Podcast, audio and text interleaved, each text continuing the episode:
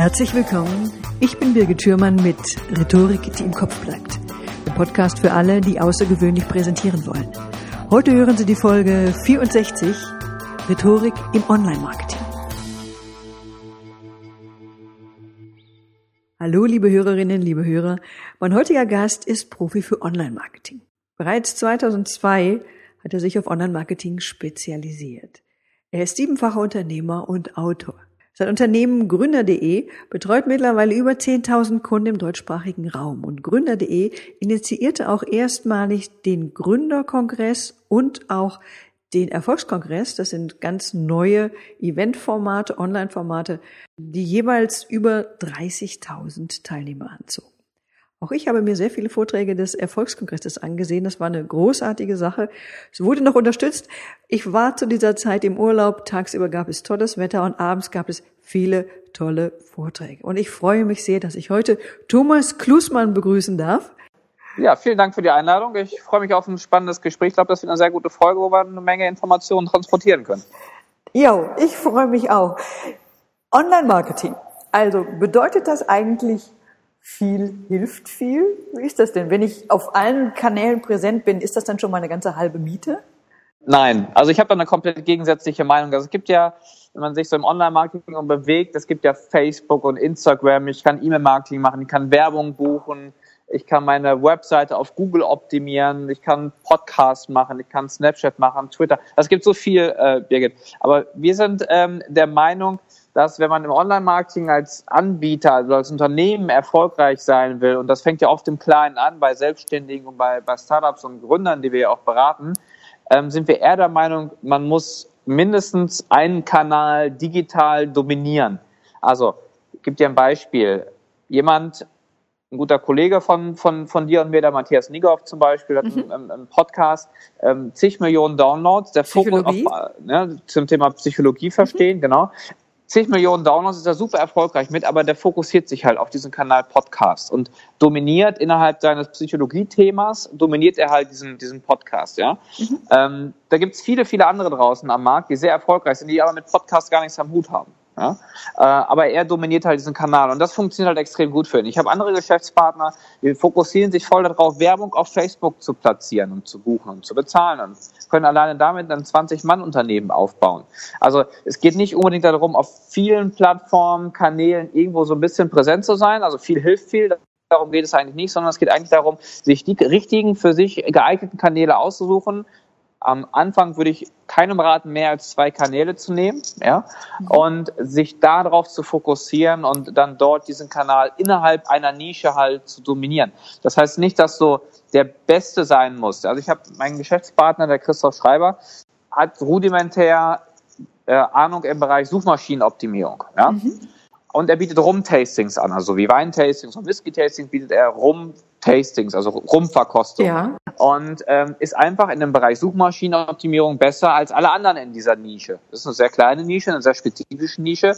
Er ist jetzt nicht der SEO-Experte schlechthin, aber er ist besser als alle anderen. Und das reicht halt, um diesen Bereich, also Suchmaschinenoptimierung im Bereich Rumtastings zu dominieren. Ja, das ist ganz wichtig. Also nicht viel hilft viel, sondern dass man äh, Schwerpunkte setzt und dass man sich darauf fokussiert und das dann an der Stelle richtig macht. Ah, okay, ja, spannend. Ähm, worauf muss ich denn achten, wenn oder damit mein Online-Marketing glaubwürdig rüberkommt? Also du sagst einmal fokussieren und was ist noch wichtig?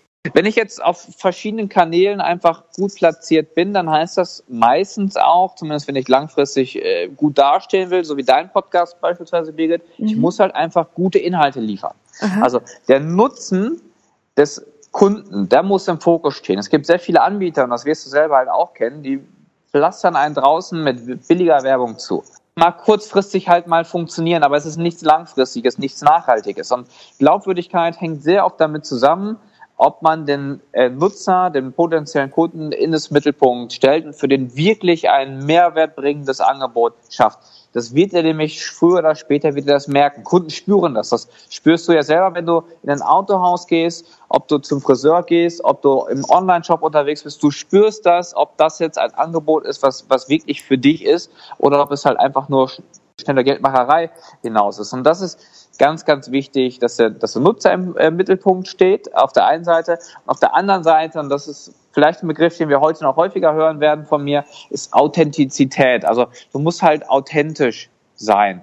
Und das ist oft etwas, was einfach verloren geht, wenn man sich einfach an, an anderen Anbietern, an anderen Vorbildern vielleicht oder an Coaches orientiert oder im amerikanischen Markt orientiert und das einfach versucht, eins zu eins nachzumachen.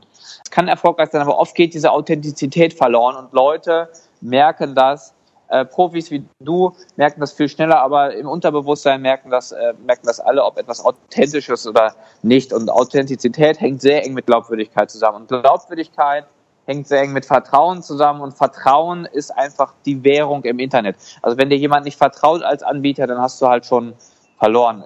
Oder Birgit, würdest du bei jemandem Schuhe kaufen im Internet, dem du nicht vertraust, wo du denkst, der Online-Shop irgendwie wirkt das unseriös, würdest du auch nicht machen, oder? Nee, natürlich nicht. Also äh, da gebe ich dir schon total recht. Also gerade es gibt ja chinesische Anbieter, denkt man, ja gut, da kommt noch der Zoll drauf ja. und was auch immer. Äh, das stimmt natürlich, gebe ich dir total recht. Vertrauen aufbauen ist alles. Also das ist ja auch die Sache unseres, also meines Podcasts. Natürlich ist das ja auch wichtig äh, zu kommunizieren mit, mit der eigenen eigenen Zielgruppe, mhm. ne, dass ich, dass ich mir so ein, so ein Image aufbaue und auch mein Profil schärfe, aber wir spielen alle immer eine Rolle, so ist es nicht. Das ist, Klar. ich bin da ja auch immer zwiespaltiger Meinung und sage, na ja, ähm, so ganz authentisch, so ganz gehen lassen kann ich mich nicht. Ja, also, also ich muss schon immer irgendwie Birgit Schürmann sein und dem auch entsprechen. Aber da kommen wir nachher noch zu. Also da würde ich gerne, also gerade wenn es um die Geschichte, die man erzählt, um Storytelling, würde ich da mhm. gerne nachher nochmal drauf zurückkommen, weil ich finde das super, super spannend. Wie weit kann man eigentlich gehen oder was ist interessant? Wie privat darf ich auch werden, also auch in meinen äh, sozialen Kanälen. Aber ich will noch ganz kurz auf die überzeugende Rhetorik zurückkommen, damit wir den Faden nicht mhm. verlieren. Wenn ich also kommuniziere, Vertrauen aufbaue, mein Profil schärfe, was für eine Rolle spielt denn da die Rhetorik, die überzeugende Rhetorik? Ganz, ganz wichtig. Also wenn ich halt Menschen überzeugen will, dann ist das im Online-Bereich genauso wie im Offline-Bereich, gehört Rhetorik da als, als Standardreporter zu. Und deswegen auch äh, vielen Dank an dich, Birgit, dass du, dass du hier so einen Podcast aufbaust, wo man einfach immer sehr, sehr viele Dinge mitnehmen kann, die sehr, sehr praxisrelevant sind und in verschiedenen Bereichen eine Anwendung findet. Egal, ob man jetzt Online-Marketing macht oder online verkauft, so wie wir oder äh, ich, und ähm, oder ob man jetzt in Offline-Bereichen tätig ist. Also ob eine Kampagne läuft, hängt meistens jetzt nicht so damit zusammen, dass das Video perfekt ist, dass die Banner und Grafik alles perfekt sind, dass technisch alles perfekt ist, sondern es geht eigentlich mehr darum, trifft man den Kern der Zielgruppe. Also bietet man etwas an, was die Zielgruppe wirklich braucht, auf der einen Seite und auf der anderen Seite schafft man es der Zielgruppe, das verständlich rüberzubringen. Mhm. Und dieses schafft man das der Zielgruppe verständlich rüberzubringen, das ist meistens der Knackpunkt, weil ein gutes, hochwertiges Produkt zu erstellen, das ist, das ist oft ganz, ganz wertvoll und ganz, ganz wichtig. Und das kriegen die meisten auch hin, weil die meisten sind ja in ihrem Fachthema drin und bieten ja ein Produkt in ihrem Fachthema an. Das ist das Problem. Aber kriegt man es auch rübergebracht, dass der Kunde das wirklich braucht? Kriegt man das rübergebracht, was dieses Produkt oder diese Dienstleistung, welches Problem das löst oder warum das wichtig ist für die Zielgruppe? Zielgruppe. Und daran unterscheidet sich dann oft, ähm, ist eine Kampagne erfolgreicher als eine andere. Und wenn es jetzt um die Kommunikation geht, um die direkte Kommunikation, also wie baut ihr wie schafft ihr A die Verbindung und B, wie baut ihr Vertrauen auf? Ja, also es gibt halt ja mehrere Ebenen auch der Kommunikation. Wir haben am Anfang rein auf Text gesetzt, also sehr viel Textkommunikation, sehr viel Textinteraktion. Ähm, das liegt daran, dass ich von meiner Natur her, von meiner Persönlichkeit her jetzt nicht unbedingt jemand bin, der sagt, ich muss jetzt unbedingt vor jeder Videokamera und auf jeder Bühne stehen. Ich mache das auch, ich äh, mache das auch gerne und habe mich jetzt im Laufe der Zeit dahin auch weiterentwickelt.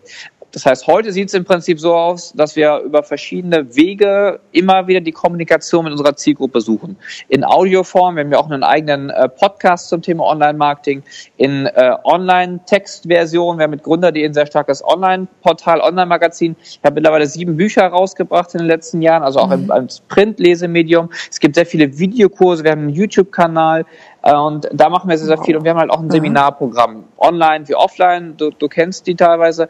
Und ähm, das ist sehr, sehr wichtig für den Vertrauensaufbau, dass die Leute ähm, mit mir kommunizieren können, mit mich sehen, mich, ich sag mal, anfassen können, mhm. ist vielleicht ein bisschen übertrieben, aber äh, wer möchte, kann mich auf einem Seminar treffen.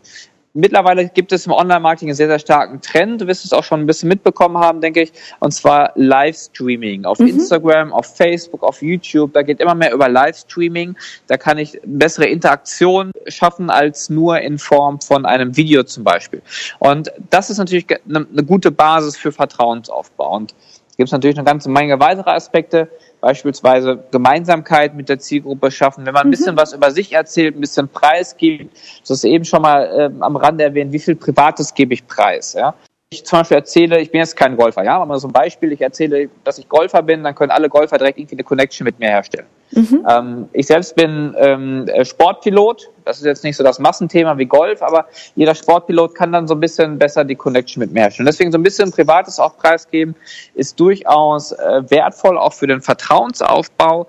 Aber das heißt nicht unbedingt, dass man das im Detail tun muss. Also ich muss jetzt keine Urlaubsbilder posten. Ich muss Kinder oder Haustiere oder Ehepartner sind auch ein gutes Medium und eine gute Möglichkeit, Vertrauen aufzubauen. Aber ich muss das nicht unbedingt machen. Also ich halte gerne meine Freundin aus allem raus. Es muss niemand meine Mutter kennen. Es muss niemand wissen, wo ich wohne oder auch nicht detailliert, wo ich Urlaub mache.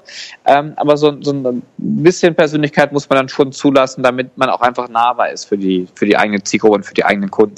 Genau, also sich im Internet einen Namen zu machen, ist ja sicherlich das eine und dann aber die Interessenten jetzt in Kunden zu verwandeln, das ist ja auch wieder eine andere, ganz andere Nummer. Ja, ähm, wir haben da eine sehr klare Philosophie und die kann ich gerne mit dir und deinen Zuhörern teilen, Birgit. Mhm. Klar, das, das eine ist, ich brauche Reichweite, Aufmerksamkeit. Viele Leute müssen einen kennen, das ist erstmal ganz wichtig. Und ich brauche logischerweise Produkte. Aber dazwischen fehlt halt dieses entscheidende Bindeglied des, des Verkaufens.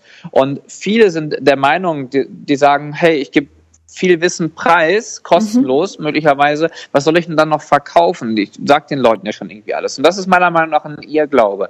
Sondern ich bin der Meinung, und das ist unsere Philosophie, dass man viel Wissen kostenlos zum Beispiel preisgeben soll. Ja, äh, viele Tipps, möglichst konkret, den Leuten möglichst äh, weiterhelfen. Warum? Weil dann bauen sie Vertrauen auf und sie merken, okay, ähm, der hat wirklich was zu sagen. Und dann fällt es einfach wesentlich einfacher, dann äh, Produkte zu verkaufen. Und da ist oft einfach der Trick, dass man die Produkte, die man verkauft, klar, man hat ja schon sehr viel Preis gegeben, hat dann nicht mehr so viel Preis zu geben, aber das dann in dem Produkt, was man verkauft, auf eine andere Art und Weise tut. Also Beispiel. Ähm, wir haben ja auch einen eigenen Podcast, habe ich eben ja schon erwähnt, mhm. und da gebe ich ja auch sehr viel Online-Marketing-Know-how. Und das kostenlos. Ja, so, damit generiere ich Reichweite, Vertrauen, aber wir bieten halt auch Coachings an, wo die Leute zu uns ins Büro kommen, wo wir zehn Mann kleine Gruppen haben, wo wir dann Workshops haben, wo wir dann quasi den Teilnehmern über die Schulter schauen kann, können, äh, wenn sie entsprechend an ihren Dingen arbeiten. Das ist dann fachlich und thematisch immer noch die gleiche Welt, aber ähm, die sind halt plötzlich dann vor Ort, sie konsumieren halt ein Seminar oder ein Coaching oder ein, oder ein Training und dafür nehmen wir dann entsprechend auch Geld.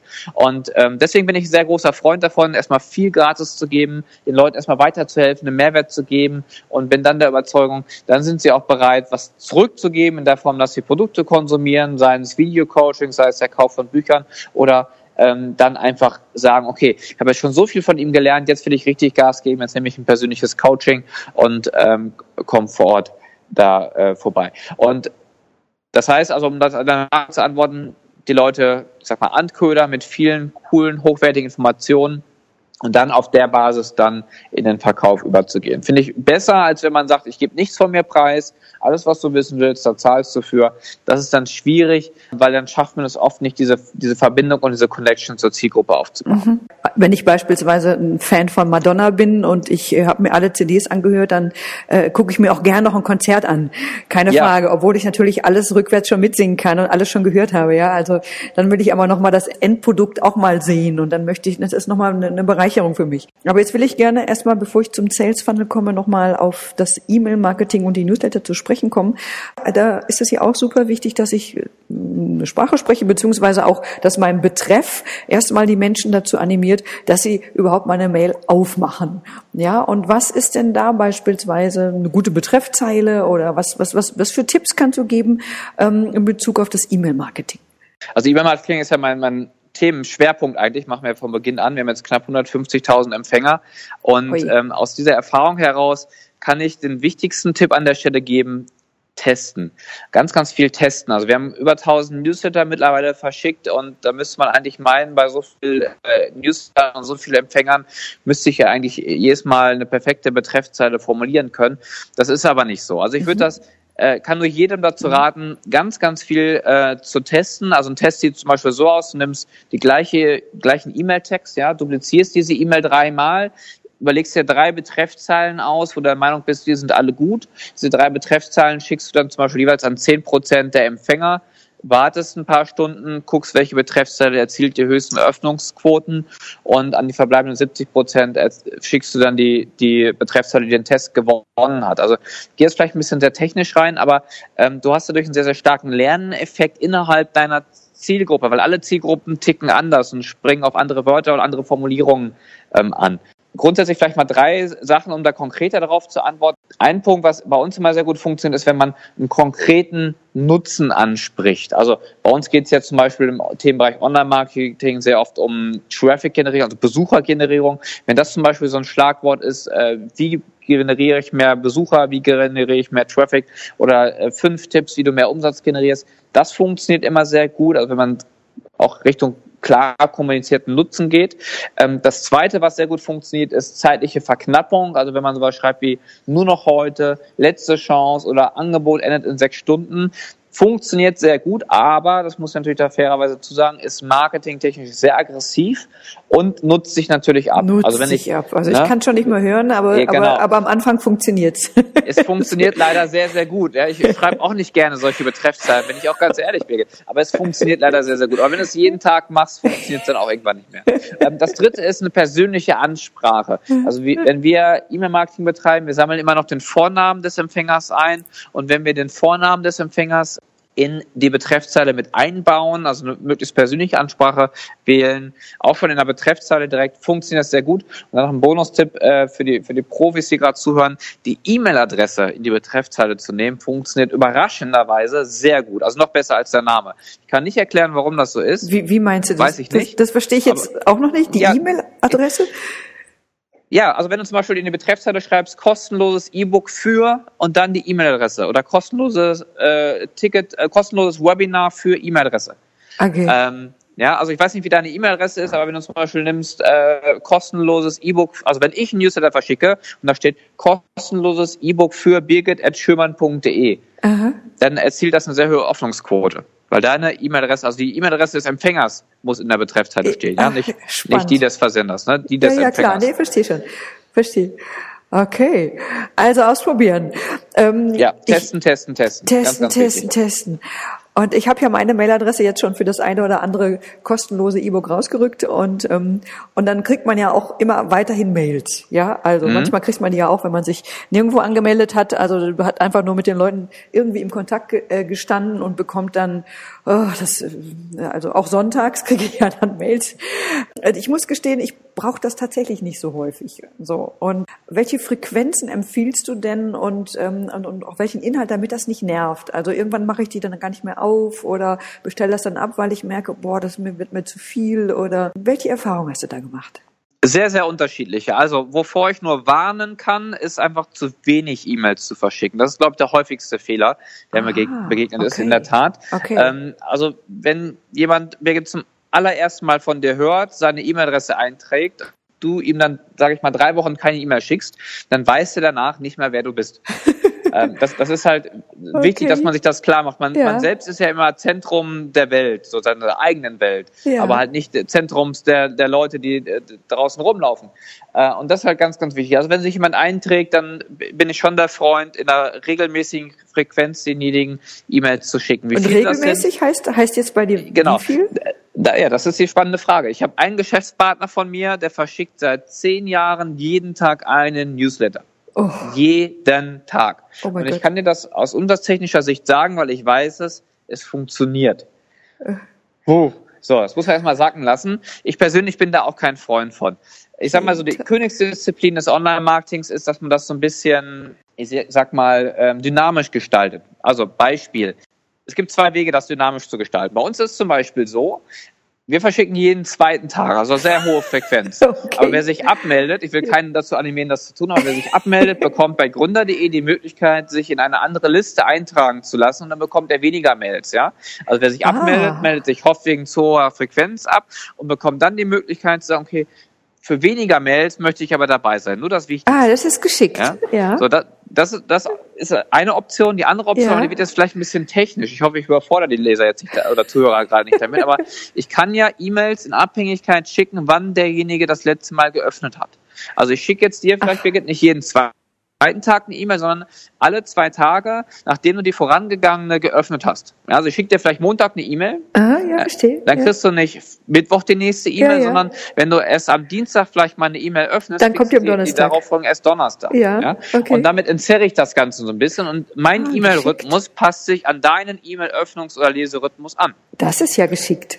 Und dann idealerweise noch ein Bonustipp, es geht wirklich tief rein, ähm, zur gleichen Uhrzeit. Also wenn du an einem Dienstag um um zwei äh, aufgemacht mal, hast, um zwei Uhr, kommt der Donnerstag auch um zwei. Hast, ist die Wahrscheinlichkeit, dass du am Donnerstag um zwei Uhr oder eine Woche später am Dienstag um zwei Uhr auch am Rechner bist und Zeit hast, E-Mail zu lesen oder an deinem Handy, statistisch gesehen größer. Und damit ist die Wahrscheinlichkeit, dass meine E-Mail, die ich dir am Donnerstag oder am Dienstag um zwei Uhr dann zuschicke, größer, als wenn ich sie zu x beliebigen Zeitpunkt das verschicke. Mann, Mann, Mann. Ähm, ihr seid ja fixe. Ja, also klar. Toll. Ich sagte eben bereits, wir machen das seit über 1000 E-Mails verschickt, seit, ja. seit zehn Jahren, knapp 150.000 E-Mail-Empfänger, beschäftigt man sich natürlich dann sehr, sehr detailliert damit. Toll. Wenn man jetzt gerade noch am Anfang steht, irgendwie ein paar hundert, vielleicht weniger tausend E-Mail-Empfänger hat, muss man da nicht so tief rein. Dann gibt es einfach andere Baustellen in seinem Business, womit man sich auseinandersetzen sollte. Und ihr habt natürlich auch ein Team und wahrscheinlich habt ihr auch jemand, der sich tatsächlich nur um die äh, Newsletter oder um diese E-Mails kümmert. Ja, natürlich, in der Tat. Ah, ja, ja, okay. Okay, jetzt, ich komme gleich nochmal darauf zurück. Eine Sache habe ich noch, da hat ein Freund von mir, der hat gesagt, manche Landingpages und auch manche Mails, auch die, worüber wir gerade sprechen, auch aus Sales Funnels beispielsweise, die könnten auch Viagra verkaufen. Warum? Weil die so billig wirken. Was, woran liegt das? Also es gibt ähm, vielleicht zwei Gründe. Es kann natürlich daran liegen, dass derjenige, der sie erstellt, einfach keine Ahnung hat. Es halt einfach vom Handwerk her, sag ich mal, nicht besser kann oder nicht besser weiß oder nicht besser will. Ja. Ähm, das ist natürlich schwierig. Aber es gibt halt auch immer Webseiten, die sehen halt so aus, weil sie so funktionieren. also eine Webseite mhm. muss nicht zwangsweise schön sein oder hübsch sein oder toll aussehen. Mhm. Ähm, die kann trotzdem funktionieren. Und das liegt halt an der Marketingpsychologie dahinter. Und das liegt einfach daran, wir hatten ja eben auch schon über Themen wie Überzeugung und Authentizität oder auch Rhetorik gesprochen. Und wenn mhm. du einfach gut bist, also stell dir eine hässliche Webseite vor, wo ein Video drauf ist und dieses Video soll ein Produkt verkaufen. Und wenn du einfach gut bist vor der Kamera, wenn du performst, das Bild gut ist, Ton gut ist, das überzeugt rüberkommt, die Person authentisch, charismatisch, was auch immer alles da ist. Da meinst du, ist es egal, wie es wie das ist egal, aussieht. wie die Website aussieht. Ja, oder das Produkt trifft einfach den Nerv der Zielgruppe. Dann ist nicht so relevant, wie das draußen rum, rum aussieht. Wenn das Aha. Produkt den Kern der Zielgruppe trifft, kann es trotzdem funktionieren. Nichtsdestotrotz, wenn du halt perfektes Video hast und die Webseite wäre auch gut, da wird es natürlich besser funktionieren. Ne, deswegen bin ich ja. auch kein großer Freund von, ich äh, nenne es jetzt mal Viagra Landing Pages, weil du es so genannt hast, bin ich auch kein Freund von. Aber deswegen sehen manche Webseiten einfach hässlich aus, ja. Weil die funktionieren, weil ja spannend. Derjenige das entweder ich kann, kann das immer gar nicht, weil sie halt trotzdem ja, funktionieren. Ne? Ich kann das gar nicht glauben, dass das, dass das so, so im Zusammenhang steht. Aber okay, okay, ich glaube dir das jetzt einfach mal, weil du so sehr glaubwürdig bist. Spannend. Ich denke immer, das muss gut aussehen und das muss alles stimmen und so. Vielleicht ist es aber auch der Perfektionsanspruch, der mich so umtreibt. Ähm, Hängt auch, wenn ich ja kurz nochmal dazwischen grätschen ja. von der Zielgruppe ab. Wenn, ja. Wie gesagt, meine Zielgruppe eine sehr hochwertige ist, eine sehr gebildete Zielgruppe ist und das Produkt vielleicht auch hochpreisig ist, dann nimmt die ja. Wichtigkeit der Optik der Website natürlich zu. Wenn jetzt meine Zielgruppe eine andere ist, dann ist das vielleicht nicht so relevant.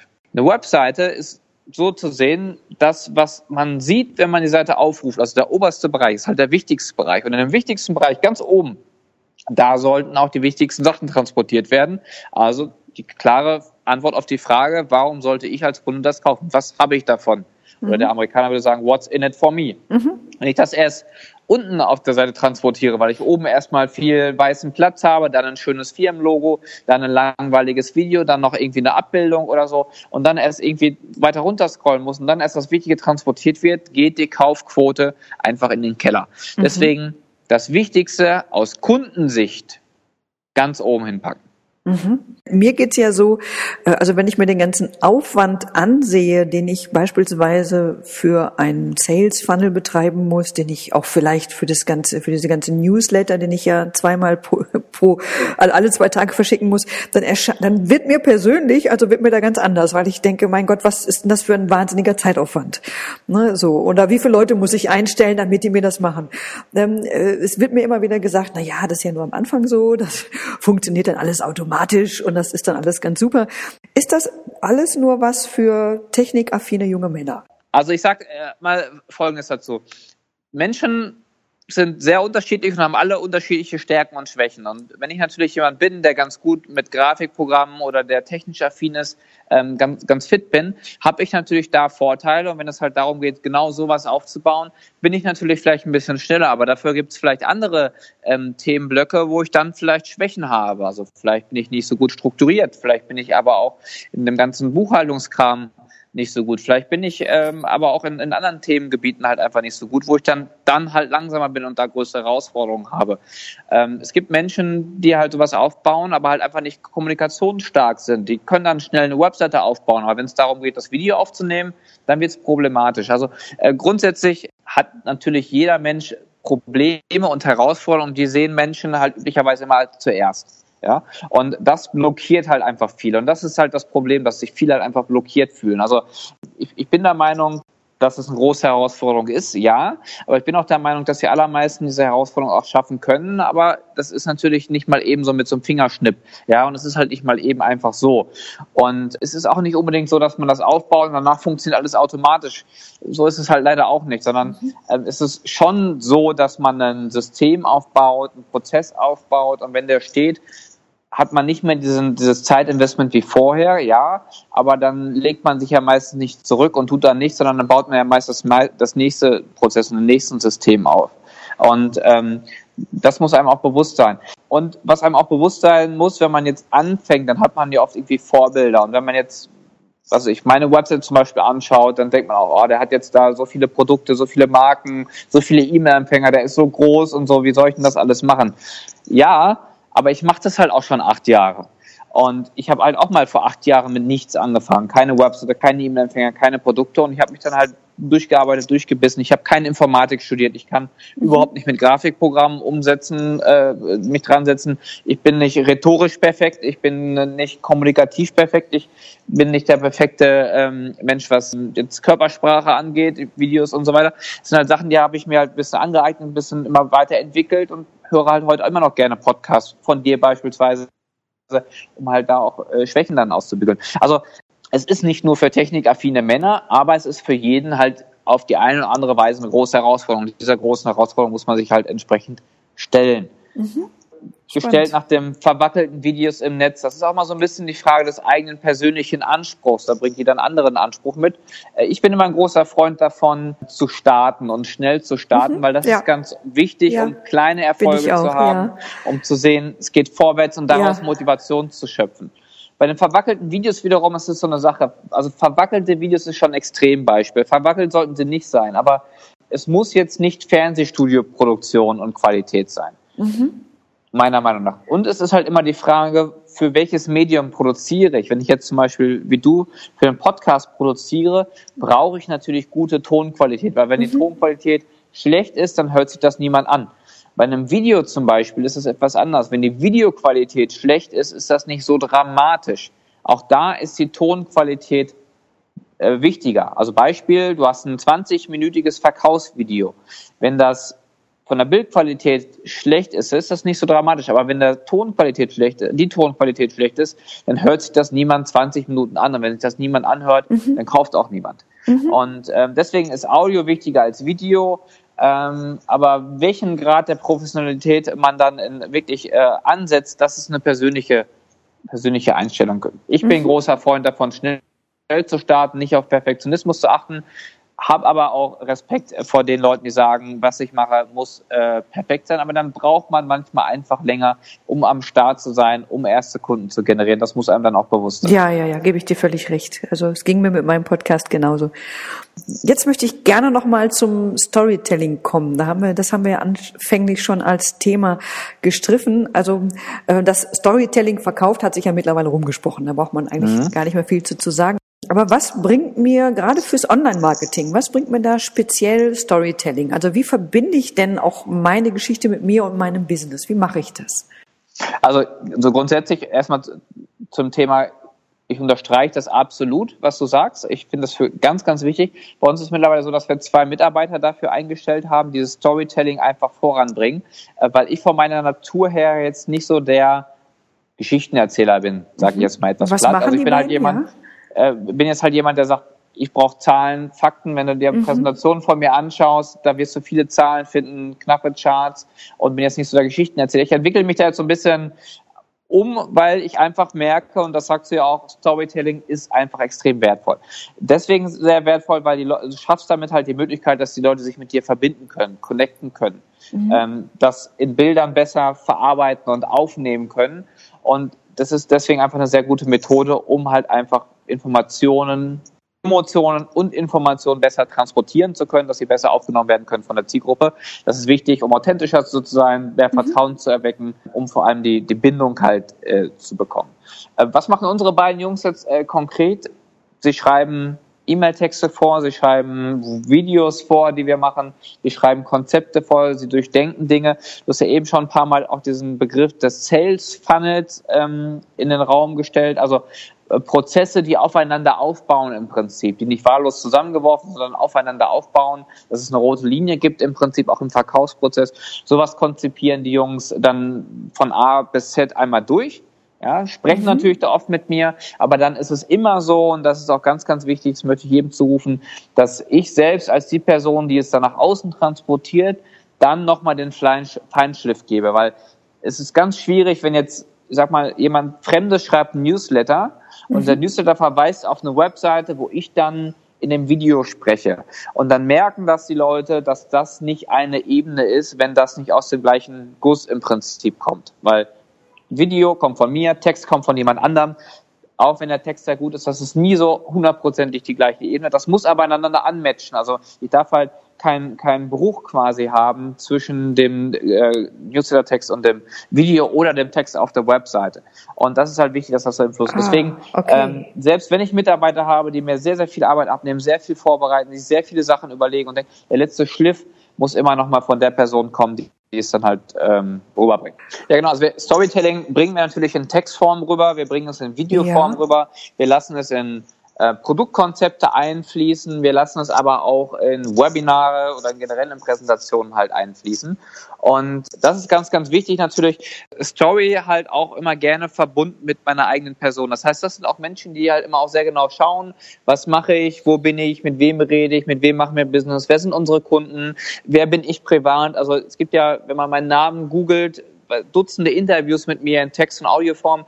Da ziehen die sich ganz viel von rein, um halt einfach so meine, mein, mein, mein, mein Horizont so ein bisschen zu verstehen. Und dann sehen die teilweise Sachen, die mhm. ich selber halt nicht so sehe. Und dann sprechen die mich an und sagen, äh, Thomas, du warst doch vorletzte Woche bei dem und dem, da habe ich das und das gehört, der macht übrigens noch das und das und das können wir doch mit, wenn wir das Produkt jetzt vermarkten, mal auf als Aufhänger nutzen äh, und so. Und dann denke ich ja, okay, cool, diese, diese Verbindung habe ich gar nicht so hergestellt, aber jetzt so, wo du es sagst, klingt total logisch. Also was ich damit sagen will, ist, die denken sich jetzt in dem Sinne keine wilden Stories aus, mhm. ja, nichts irgendwie was frei erfunden. Mhm ist, sondern schon äh, angepasst an meine Realität, aber die sehen halt auch einfach Stories und, und Verbindungsmöglichkeiten, die ich so halt selber nicht sehe, weil ich ja auch selber mit meinen eigenen Scheuklappen irgendwo durchs Leben laufe, ähm, so wie das jeder ja irgendwo tut und die haben einfach einen anderen Blick.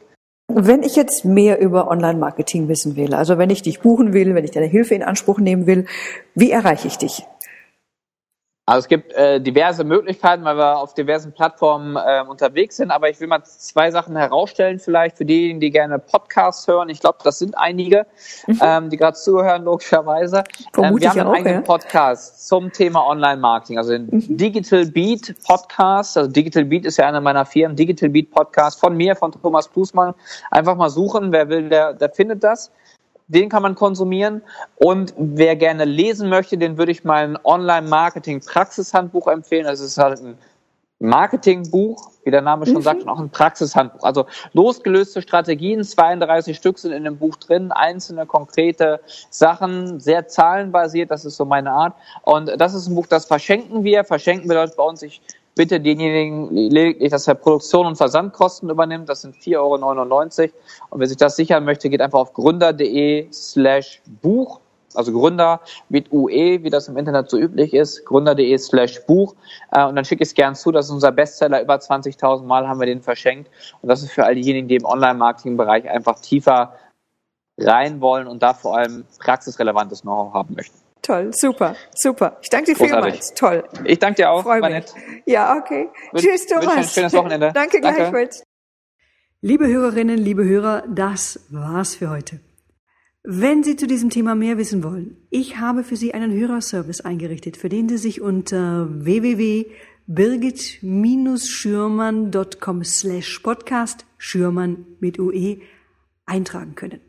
Wenn Ihnen dieser Podcast gefallen hat, wenn er hilfreich für Sie war. Ich freue mich sehr über eine positive Bewertung bei iTunes. Vielen Dank. Besuchen Sie mich auf Facebook, besuchen Sie mich auf Instagram.